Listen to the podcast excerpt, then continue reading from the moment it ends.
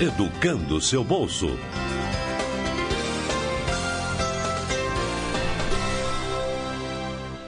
Bandeiras de cartão. Se eu te perguntasse quais são as funções de uma bandeira de cartão, você saberia me responder? Tem ideia do que é responsabilidade da bandeira e o que é função das adquirentes? Mas o que é adquirente? Qual é a relação dela com as bandeiras e como tudo isso funciona? Nem todo mundo entende a verdadeira função de uma bandeira de cartão, mas essa intermediária de compra e venda desempenha um papel fundamental nas transações. Segundo dados da Associação Brasileira de Empresas de Cartões de Crédito e Serviço, a ABEX, no ano de 2019 foram transacionados mais de 1 trilhão e 842 bilhões de reais com vendas nos cartões de crédito e débito em todo o Brasil. Portanto, saber quais são e como funcionam é essencial para quem tem o cartão e para quem tem uma maquininha. Nesse episódio, então, focaremos em dicas para o vendedor aceitar as bandeiras em seu estabelecimento. É por isso que hoje eu estou aqui com a Fernanda Almeida, especialista em maquininhas de cartão do Educando Seu Bolso, e vai tirar todas as dúvidas para vocês. Olá, bom dia, Maju. Bom dia a todos os ouvintes do Educando Seu Bolso. Acho que vai ser bem interessante a gente conversar conversar sobre bandeiras de cartão, porque é um tema que muita gente tem dúvida, assim como você mesmo falou. Como funciona, o que ela representa, para quem recebe cartão e tem uma loja, quais bandeiras esse empreendedor precisa aceitar, como que faz para habilitar essas bandeiras. Então a gente tem bastante coisa para conversar hoje, Maju. É isso aí, Fernanda. Então vamos começar de uma forma bem objetiva. O que é a bandeira de cartão e o que, que ela representa? Master, Visa, Elo, Cabal, Diners são nomes que você com certeza já viu nos cartões de crédito. Fica ali, no canto inferior direito. Essas marcas são empresas que intermediam a transação do cartão de crédito ou débito com a maquininha, mas também pode ser com outras formas de checkout, por exemplo, vendas online, QR Code, link de pagamento. Essa operação de intermédio funciona da seguinte forma: vamos supor que você tem uma maquininha e vai fazer uma venda. Então, o cliente te passa o cartão dele, você insere na máquina, digita os dados da venda e entrega a maquininha para o cliente digitar a senha. No momento em que ele digitar a senha e clicar no botão verde para confirmar, a adquirente, que é a empresa de maquininha, que aí pode ser PagSeguro, Samap, Cielo, ela envia a bandeira a informação da venda. A bandeira também é uma empresa. Então, a bandeira vai checar o limite do cartão do cliente. Ou seja, ela vai fazer uma ponte com o emissor do cartão do cliente, que geralmente é o banco dele. Se tudo estiver certo, se o cliente tiver limite, a transação é realizada. É um pouco complicado, né, falar assim dessa forma, mas na prática é, é dessa forma que funciona. E além de cumprir esse papel de intermediárias, as bandeiras também regulam o mercado de cartões. Então, por exemplo, são elas as responsáveis por fazer a padronização da forma de processar cartões dos adquirentes. Então, aproveitando que você falou das adquirentes, né, que são as operadoras e das bandeiras, vale ressaltar que elas são coisas diferentes, mas elas estão totalmente interligadas para realizar a venda numa maquininha, né? É, elas são duas empresas diferentes, né? Por exemplo, uma é a Mastercard e a outra é a GetNet. Uma é a bandeira e a outra é a maquininha de cartão. São empresas diferentes, mas elas fazem uma conexão na hora das transações.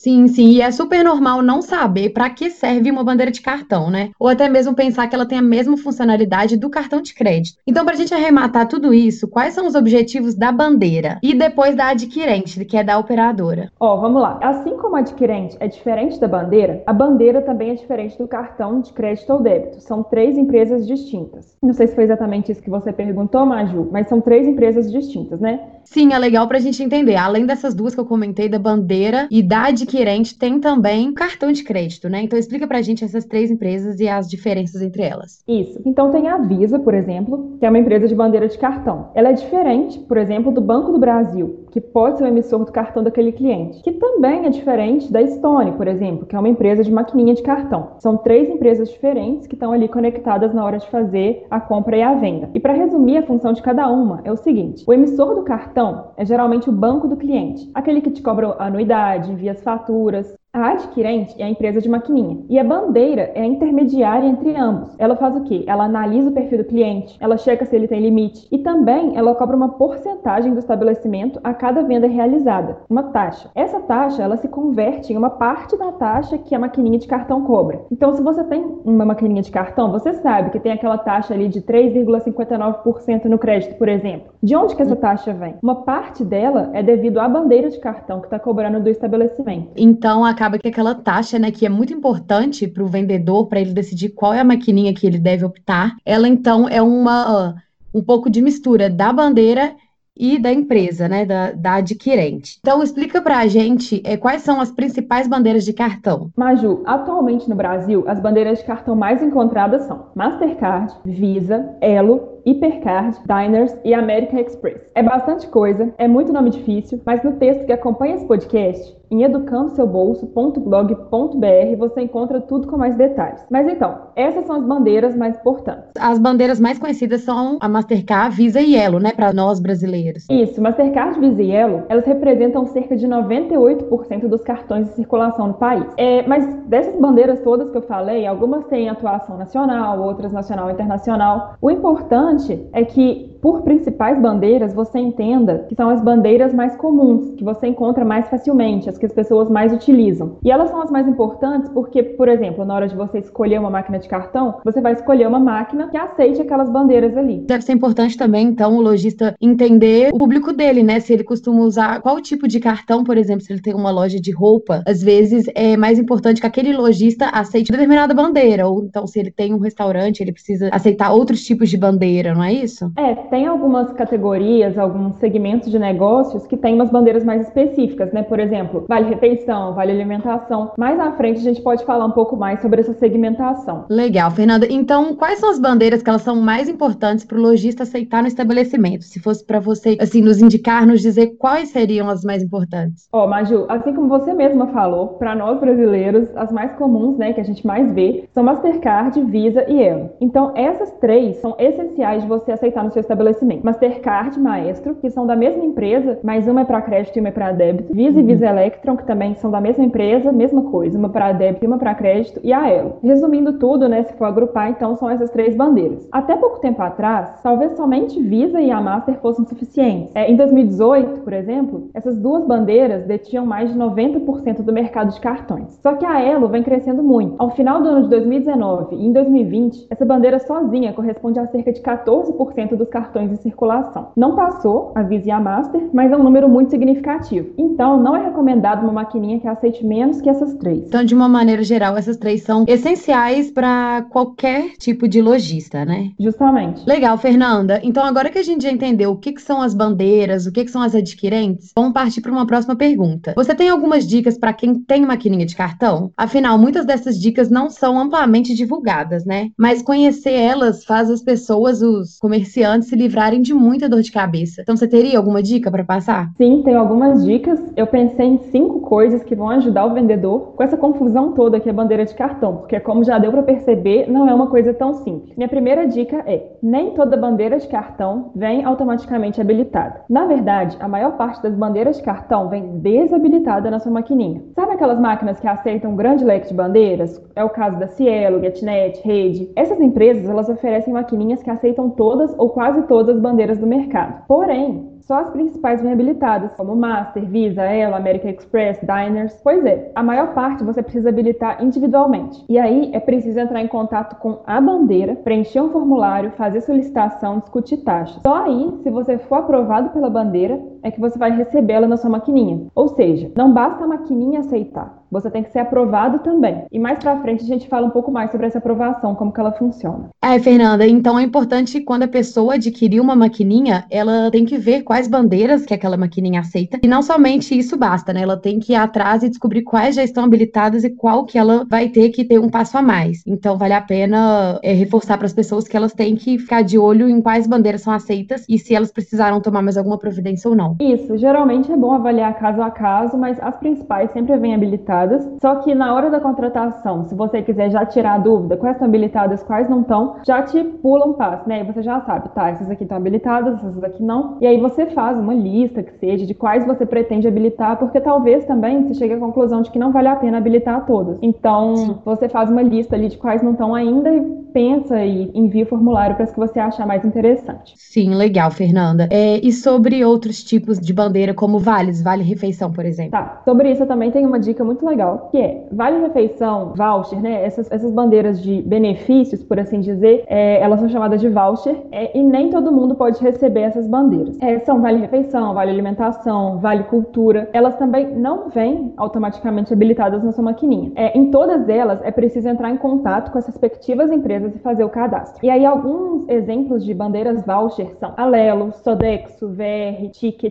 Elas não podem ser aceitas por todos, assim como eu falei. É preciso atender alguns pré-requisitos, que eu vou explicar quais são. É o seguinte: primeiro, sua máquina de cartão precisa ser cadastrada em nome de pessoa jurídica, ou seja, quem tem maquininha em nome de pessoa física não está apto para receber essas bandeiras. Também, seu cadastro de PJ precisa estar enquadrado em um dos ramos de atividades do CNAE, que é a Classificação Nacional de Atividades Econômicas. E a categoria do cartão precisa coincidir com a do seu estabelecimento. Por exemplo, apenas restaurantes podem receber vale-refeição, apenas postos de gasolina podem receber vale-combustível. E claro, além de o cadastro estar apto, você tem que já ter ativado a bandeira, que é isso que a gente está falando de habilitar. Então tem que ter entrado em contato no site da empresa, tem que ter preenchido o formulário, discutido taxa. E além disso tudo, o empreendedor precisa saber que ele está sujeito à avaliação da bandeira. Então é possível que você tenha um baixo fluxo de transação e a bandeira não te aceite. Mesmo que você tenha é, um restaurante, mesmo que você esteja cadastrado como PJ, a bandeira pode achar que para você não compensa é, ela fazer um cadastro. Então, nesse caso, você pode não ser aceito. Fernanda, você passou por muitos pontos importantes, né? Que os lojistas, as pessoas que têm essas maquininhas, elas têm que se atentar no que antecede a utilização de, por exemplo, do Vale Refeição, né? Porque para você não ter uma, uma venda ali na hora barrada, você tem que ter prestado atenção antes. Se primeiro, se o seu estabelecimento se enquadra nesses requisitos, né? Se você for uma pessoa jurídica, Sim. se o seu estabelecimento se encaixar, tem alguns outros requisitos que você falou aí. Então é melhor que tudo isso esteja certificado antes do que a pessoa chegar ali na hora de uma venda, tentar usar, né, aquele benefício e achar que simplesmente pela bandeira aceitar já tá tudo certo, mas não, ela tem que estar tá ciente de certificar mesmo se ela vai conseguir realizar essa venda. E é melhor que o estudo seja feito com antecedência, né, para ninguém ser pego de surpresa na hora. Exatamente. Todas essas coisas que eu falei são coisas que você faz antecipadamente. Então, na hora que você tá ali adquirindo sua maquininha, provavelmente abrindo o negócio, então é, é antecipadamente é, é, esperado que você não tenha nenhuma surpresa na hora da venda, né? Na hora da venda tudo já vai estar tá certo. Outro ponto que eu queria que você tocasse é sobre as bandeiras regionais. Tá. É, bandeiras regionais nada mais são do que bandeiras muito comuns em alguma região do país. Então, minha terceira dica vai ser em relação a elas. Geralmente, elas surgem devido a algum banco ou instituição financeira que tem atuação forte na região. Essas bandeiras, elas também não vêm automaticamente habilitadas, na maior parte das vezes. É preciso fazer a solicitação individualizada no site das empresas. E os requisitos exigidos por elas variam. Algumas podem ser habilitadas por pessoas jurídicas ou físicas, outras somente por pessoas jurídicas. Então, é preciso conferir caso a caso. E além disso, é preciso ficar de olho na demanda por uma maquininha que aceite as principais bandeiras da sua região. Então, além de Master, Visa, Elo, que a gente já falou lá atrás, algumas das principais bandeiras regionais são é, Banricard e Banricompras no Rio Grande do Sul, Cabal em Brasília, Sorocred em São Paulo, Senf no Paraná e Banescard no Espírito Santo. Não são só essas, tem outras, mas esses são alguns exemplos. E novamente eu reforço que no texto que acompanha esse podcast você consegue ver com mais detalhes os nomes para você não se confundir. É isso mesmo, e é bom ficar atento porque essas bandeiras podem funcionar fora daquela região, mas elas também têm que passar por um processo processo de habilitação, né? Então não adianta achar que vai funcionar ali fora daquele lugar se você não tiver certificado antes, procurado saber como que funcionaria fora da região. Isso. É, então, se uma pessoa, por exemplo, tem cartão Sorocred e ela está acostumada a passar ele em São Paulo, normalmente vários estabelecimentos recebem esse cartão. Quando ela viajar com esse cartão para uma outra região, pode ser que ela se depare com maquininhas que, que não aceitam aquela bandeira. Quer dizer, podem até aceitar, né? Assim como eu falei, mas que o lojista optou por não ativar porque ele não precisa aceitar aquela bandeira normalmente. Então tem que ficar de olho nisso. É legal sempre você procura as mais importantes da sua região. Vale até conversar com outros empreendedores perto de você, com outros lojistas, ver o que, eles têm a dizer. Se, olha, eu tenho muita gente aparece pedindo para receber essa, então você vai ter uma noção um pouco melhor. E aí é, você habilita as principais ali da sua região e para quem tem cartão, ficar de olho se na hora que viajar é, vai encontrar alguma maquininha que aceite, né? Então se você vai sair da sua região, é bom procurar uma que é bom ter um cartão, né? Que, que seja mais geral, por exemplo,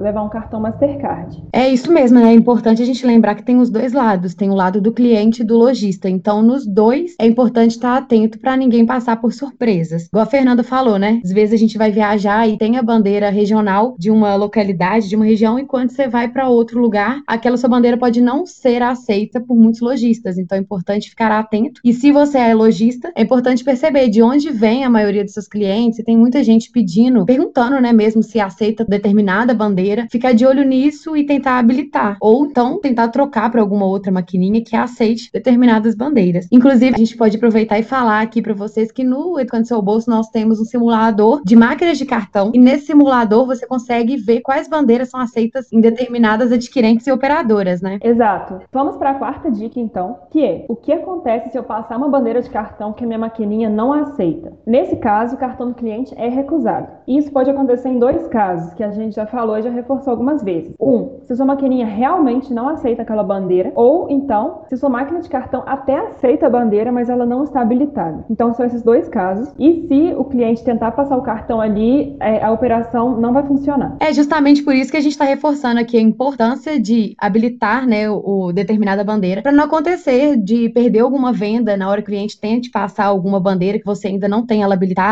Então, para evitar tudo isso, é importante ficar atento para não ter esse tipo de recusa. Isso, que é a minha última dica. Eu vou falar justamente em relação a isso, que é como fazer para evitar esses problemas em relação a aparecer um cliente com uma bandeira que minha maquininha não aceita. Porque pode ser um grande constrangimento ter a compra ou venda recusada na hora do pagamento, né? Tanto para o cliente quanto para o lojista. É uma dor de cabeça, é uma situação de constrangimento ali. Porém, é a hora de manter a calma e tentar resolver a situação da melhor forma. É, em primeiro lugar, de acordo com o Código de Defesa do Consumidor, é importante deixar as bandeiras que sua máquina aceita no local bem visível, porque isso já evita o problema, né? Se o cliente chega ali na sua loja e vê, tem um adesivo lá dizendo quais bandeiras você aceita, se ele não tiver nenhum cartão com uma bandeira daquelas, ele já vai falar: não, talvez não seja a melhor forma. É, então eu não posso comprar com cartão aqui, porque o cliente ele pode chegar ali na sua loja, ele vai ver ali um adesivo que tem todas as bandeiras que você aceita e já vai saber, olha, é, então aqui não aceita o meu cartão, então não vou comprar com cartão. Porém, você também não quer perder a venda, né? Então, é, além de deixar bem visível para o cliente as bandeiras que você aceita, você deixa também outras formas de pagamento. Por exemplo, você deixa que aceita dinheiro, que você aceita cheque, que você aceita é, QR Code. E eu vou até dar algumas dicas, alguns outros meios de pagamento que você pode ter para complementar, né? Para você não ficar só na mão da maquininha de cartão. Um deles é o QR Code, tem Pix, tem link de pagamento pagamento, é, tem várias formas de, de vendas, que agora tão, tem muitas vendas digitais, né, QR Code, que você pode dar essa opção para os clientes e eles vão ter mais alternativas na hora de fazer a transação. Então, já elimina o problema. É legal você tocar nesses pontos, porque nós temos conteúdos relacionados a todos esses meios de pagamentos alternativos que estão surgindo no mercado. Então, a gente tem conteúdo sobre o que é QR Code, sobre temos podcast sobre links de pagamento. Acesse lá o blog do Educando Seu Bolso, que além desse podcast, você pode consumir outros conteúdos, outros outros episódios do podcast que a gente fala sobre outros assuntos que a gente não vai estender aqui agora, né, Fernanda? Isso. Então não deixe de acessar lá, é, para vocês entenderem, né? Porque a gente está falando muito de maquininha agora, porque é muito comum no momento, mas essas outras formas digitais começam a crescer cada vez mais. Então você também tem que ficar ligado nessas, nessas outras formas de vender e comprar, porque elas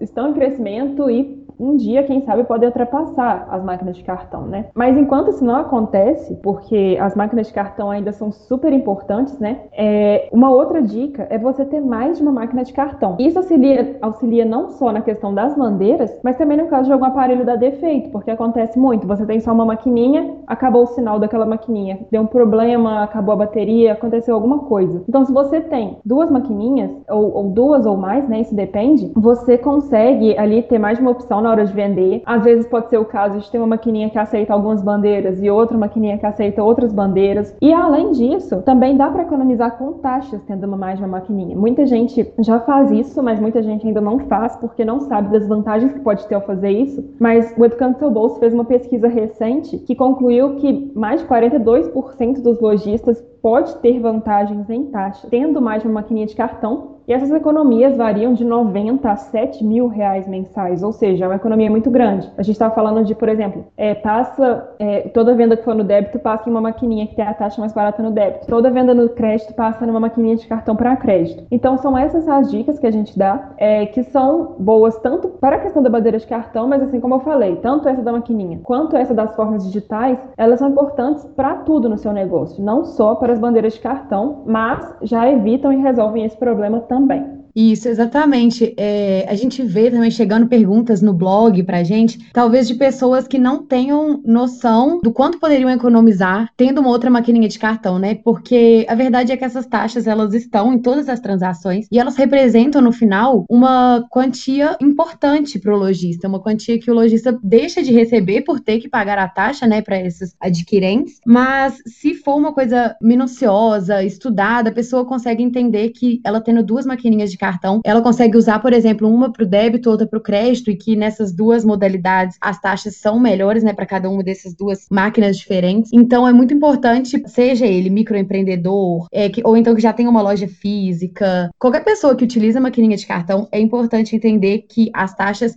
são uma parte importante do seu faturamento, então não pode dar menos importância para elas, né? Assim, Isso. às vezes a gente encontra dificuldade de até mesmo de conseguir entender o que, que a gente está pagando, quais são aquelas taxas, mas é importante não desistir, é importante entrar, procurar no blog do Educando Seu Bolso mesmo, usar o simulador e lá você vai preencher de acordo com o faturamento, a quantidade que você passa no débito, no crédito, você vai ter uma noção se a maquininha que você usa atualmente é a melhor ou não. E a gente pode te dar uma resposta que outra maquininha, as taxas serão bem menores e você, consequentemente, vai economizar, né? Usando outra ou usando mais de uma. Isso, exato. Inclusive, a gente tem um podcast recentemente que a gente gravou com uma empresa que faz o trabalho de conciliação bancária. E essa conciliação bancária nada mais é do que reunir, é entregar para o cliente de uma forma nítida quais são essas taxas, se você está realmente recebendo aquilo que a adquirente disse que você receberia, né? Se as taxas estão sendo cobradas de uma maneira correta. Então, essa também é uma nova, um novo trabalho que está ganhando força no mercado e que é muito interessante se você é um pequeno, micro empreendedor, ou se você, se você não tem condições condições de ficar todos os dias ali conferindo taxas, você também tem essa possibilidade de serviço, que são de conciliações bancárias. Isso, é, Maju, essa conciliação bancária ela é super importante. Na verdade, não é uma modalidade nova, é, é uma modalidade super antiga, né? Que é simplesmente ali o lojista pegar e conferir se todas as taxas estão corretas, conferir se tudo que ele está recebendo, tudo que está entrando no, no, banco, né? Tudo que está entrando no caixa dele é o que ele estava esperando receber, mas é, nesse podcast a gente fala um pouco das empresas que fazem isso. E mas também damos dicas para como que alguém pode fazer sozinho também, se quiser essa conciliação bancária. É uma coisa essencial todos os lojistas têm que fazer, todos os pequenos empreendedores, microempreendedores, porque saber quanto você está recebendo, saber quanto que você tem para receber, você conseguir é, programar seu fluxo de caixa, isso é essencial. É isso mesmo, Fernanda. Então, eu acho que esse podcast e todos os outros que a gente tem, eles estão sempre recheados de dicas para os empreendedores, para quem realmente precisa tomar conta do negócio, tomar conta do empreendimento e sempre tentar economizar, gente. A gente não pode perder dinheiro com coisas que a gente poderia estar tá fazendo de uma maneira melhor, né? Como, por exemplo, as taxas. A gente poderia estar tá usando uma taxa, uma taxa que ela é melhor para o nosso negócio, a gente não pode usar uma taxa que seja pior, que a gente vai perder mais dinheiro. Exatamente. Então é isso, Fernanda. No podcast de hoje, a gente focou no entendimento do que são as bandeiras de cartão. E para isso, a gente passou por diversos pontos, né, para fazer as pessoas entenderem a importância e quais são as funções da bandeira de cartão. A gente teve que explicar um pouquinho o que, que são as adquirentes, o que, que são as operadoras, qual que é a ligação da bandeira com a operadora e até também com os próprios cartões de crédito e de débito. Então, passando por esses três pontos, adquirente, bandeira de cartão e cartão de crédito, o que é a responsabilidade da bandeira de cartão, Fernanda? Ó, oh, então, que nem você falou, a gente passa por tudo isso. Quanto à bandeira de cartão, que foi o foco do nosso podcast, a função dela é ser a intermediária entre a adquirente, que também é conhecida como operadora, que é a maquininha de cartão, que pode ser PagSeguro, Cielo, fazer uma conexão dessa adquirente com o cartão emissor é, do, do, cliente, que vai ser o Banco do Brasil ou a Caixa, por exemplo. Então, a bandeira é essa intermediária entre ambos e que, além de fazer essa intermediação na hora da venda, ela também é, é responsável por, por é, regular o mercado de cartões no Brasil. E isso, então, e das adquirentes, que são as operadoras, né? Quais são as, as responsabilidades? São as maquininhas, né? Assim como eu falei. E é o aparelho que o, o lojista tem ali para poder fazer a operação e é a empresa que vai cobrar do lojista as taxas sobre as vendas. Então é isso, Fernanda. É importante agora deu para a gente entender direitinho o que é a responsabilidade de cada uma delas e que elas estão totalmente interligadas, né? Isso é muito bom todo mundo entender para que nada passe é, despercebido mesmo no negócio e que as pessoas sempre tentem economizar ao máximo e para isso precisam entender realmente como funciona aquilo para o seu negócio. Fernanda, muito obrigada pela participação, por tirar todas essas dúvidas. A gente conseguiu responder muitas das dúvidas que chegam para a gente no blog. A gente resolveu transformar tudo isso num podcast. E é isso. Você tem mais alguma consideração? Eu gostaria de agradecer também, Maju, pelo convite por participar de mais um podcast aqui do Educando Seu Bolso. É, é sempre bom participar. Eu gosto muito de poder ajudar aí os pequenos empreendedores do Brasil. Então é isso. Boa sorte a todos. Vamos aí fazer os negócios crescerem cada vez mais. É isso mesmo, gente. E não deixem de comentar aqui no podcast, lá no blog do Educando Seu Bolso. Deixem as dúvidas de vocês, porque elas podem virar episódios de podcast depois. A gente pode vir aqui com especialistas da área para responder determinados assuntos eh, relacionados a finanças, a negócios, a maquininha, a diversos assuntos que o Educando Seu Bolso explora. Obrigada e até a próxima.